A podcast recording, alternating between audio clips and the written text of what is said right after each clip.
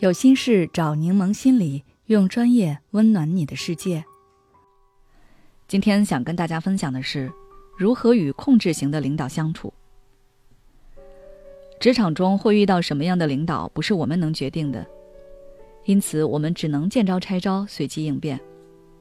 如果对不同类型的领导做一个红黑榜排名，那么控制型领导应该可以排得上黑榜前三。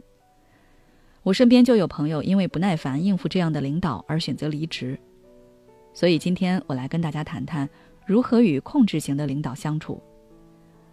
控制型的领导之所以让人难以招架，主要是因为他们的态度太强硬了，总是要求下属完全服从，作为下属就会感觉到自己不被尊重，而且控制型的领导往往会想要把所有事情都牢牢掌握住，所以看起来对下属不够信任。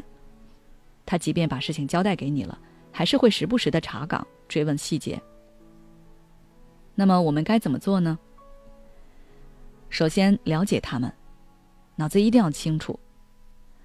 控制型的领导其实是缺乏安全感的，所以他们会特别需要那种凌驾他人的感觉。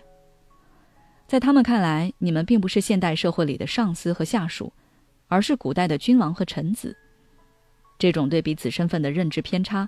导致了他们在面对下属时，有时候会缺乏应有的尊重。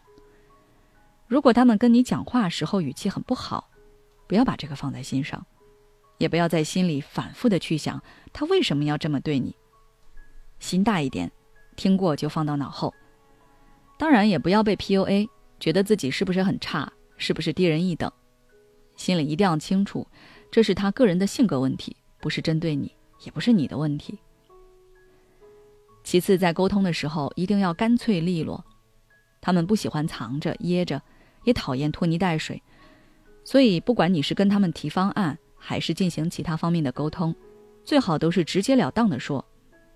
有必要的话，你可以先列一个讲话提纲，按照论点、论据这样的逻辑顺序去梳理自己的想法。比如，我提的方案是这样的，重点是在什么地方？之所以把这个点作为关键点。原因是一二三，这样他可以快速抓到你讲话的内容，他们就喜欢这种高效的沟通方式。此外，不要挑战他们的权威。举个例子，你们开会一起讨论解决某件事，他提出了一个方案，你觉得这个方案并不好，或者存在什么大的隐患，这时候千万不要在会上直接提出来，因为在你看来，你可能是就事论事。只是想解决问题，但是领导可能就会觉得你是在故意挑战他的权威，他可能就会跟你针锋相对了。而你们在公司的地位显然有差，如果他想要给你穿小鞋，那你的职场生活会变得很痛苦。所以在公众场合一定要给对方留足面子，甚至有时候你可以适当藏拙，留一点内容给领导补充。最后，不要有感情。前面我们提到了控制型的领导对下属很不信任，很多时候他们会强势的要求你按照他们说的方式去做，即便你用更好的方式也不行，而你做了之后，他们还会一遍遍的检查，这就会让人感觉到很烦躁。尤其如果他还在一些细节的地方提出苛刻的要求，真的很让人抓狂。这时候，你要把自己当做是没有感情的机器人，他检查就让他查。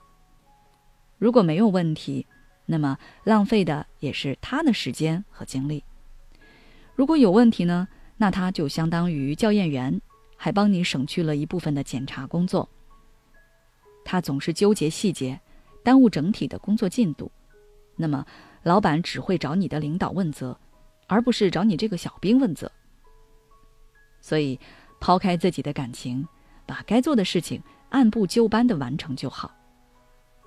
当然，如果你感觉在这样的领导手下做事很压抑，甚至你的身体和情绪都因此出了问题，那就给自己换一个领导，以你自己的意愿为先。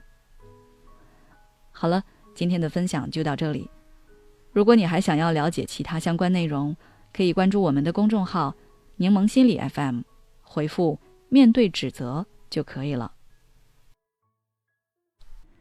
孤独、焦虑、不被理解、没有支持。有时候，真正让我们痛苦的不是实际问题，而是这些情绪和心结。柠檬心理愿做你的避风港。我们的心理救援队每位咨询师都拥有二十年以上的咨询经验。现在关注公众号“柠檬心理课堂”，回复“咨询”就可以参加我们的心理咨询活动了。要相信你的生活可以变得更好。